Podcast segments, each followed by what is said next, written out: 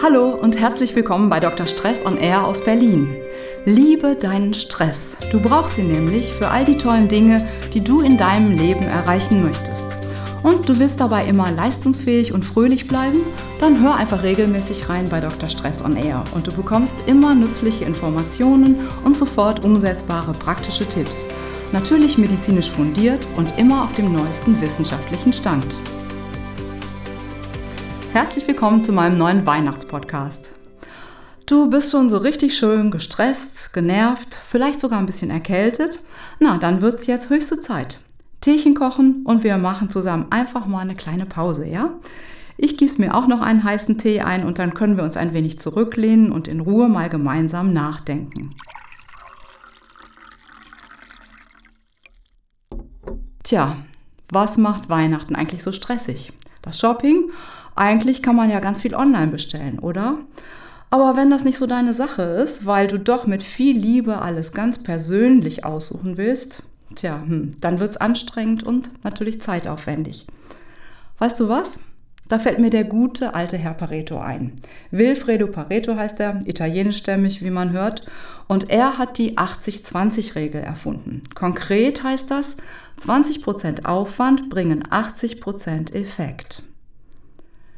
Wenn wir das jetzt mal auf die Weihnachtseinkäufe umrechnen, sozusagen, würde das bedeuten, 80% online eingekauft macht nur 20% Stress. Schon mal ganz gut, oder? Und die 20% der Leute, die du ganz besonders lieb hast, für die gehst du so richtig schön gemütlich shoppen. Aber den Glühwein hinterher nicht vergessen. Dann kannst du dir 80% Freude selber schenken. Schon mal ganz gut, oder? Muss ich mir mal gleich direkt aufschreiben die 20 Prozent meiner Liebsten, für die ich genau das tun werde.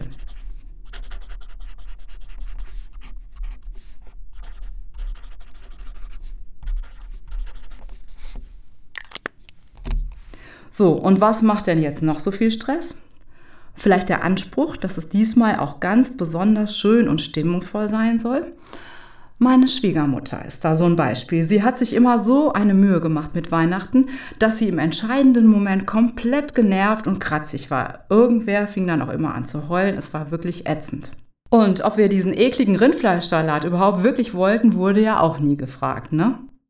Also besser wurde es erst, als meine Kinder dann so groß waren, dass sie mit der Oma ordentlich einen heben konnten.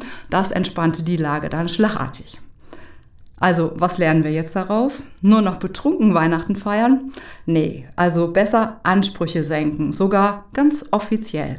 Immer wieder mal ein paar Bemerkungen fallen lassen und auch sich selbst darauf einstellen. Diesmal wird es alles nur ganz schlicht, keine Perfektion, alles minimalistisch, einfaches Essen, wenig Deko, also Kerzen müssen schon sein, aber sonst nur alles ganz reduziert. Geschenke, nichts Bombastisches. Und wenn alle dann mit etwas weniger hochgepeitschter Vorfreude an die Sache herangehen, wird es meistens ja überraschenderweise ganz herrlich. Tja, viele Grüße von Herrn Pareto. 20% Aufwand, 80% Freude. Aber wehe, einer fängt wieder mit den bekannten Reizthemen an. Dann ist die schlechte Laune ja wie immer vorprogrammiert. Und da hilft nur eins, sei bitte gut vorbereitet. Überleg dir ein paar hübsche Themen, die alle mögen. Du weißt schon, Tiere, Panda-Videos, Babys, zur Not auch meinetwegen ein paar Krankheiten. Das funktioniert ja immer. Und ein lustiges Weihnachtsvideo, ein harmloses Spiel oder ein paar hübsche Weihnachtswitze können auch nicht schaden, sozusagen als Notfallausrüstung. In den großen Buchhandlungen gibt es jetzt ja überall diese Riesentische mit dem ganzen Zeug. Alles Krisenvermeidungsbeschäftigung. Die kennen sich offenbar ziemlich gut damit aus. Weißt du, was mich an Weihnachten auch noch so stresst? Das ist das Putzen. Was für eine Wahnsinnsidee. Ja, alles muss sauber, poliert, steril, perfekt, clean und schön sein. Und dann kommt die ganze Bagage, verwüstet den Haushalt und danach den ganzen Stress nochmal. Da gibt es nur eins, sein lassen. Wirklich sein lassen. Der sogenannte Kölsche Wisch reicht da völlig.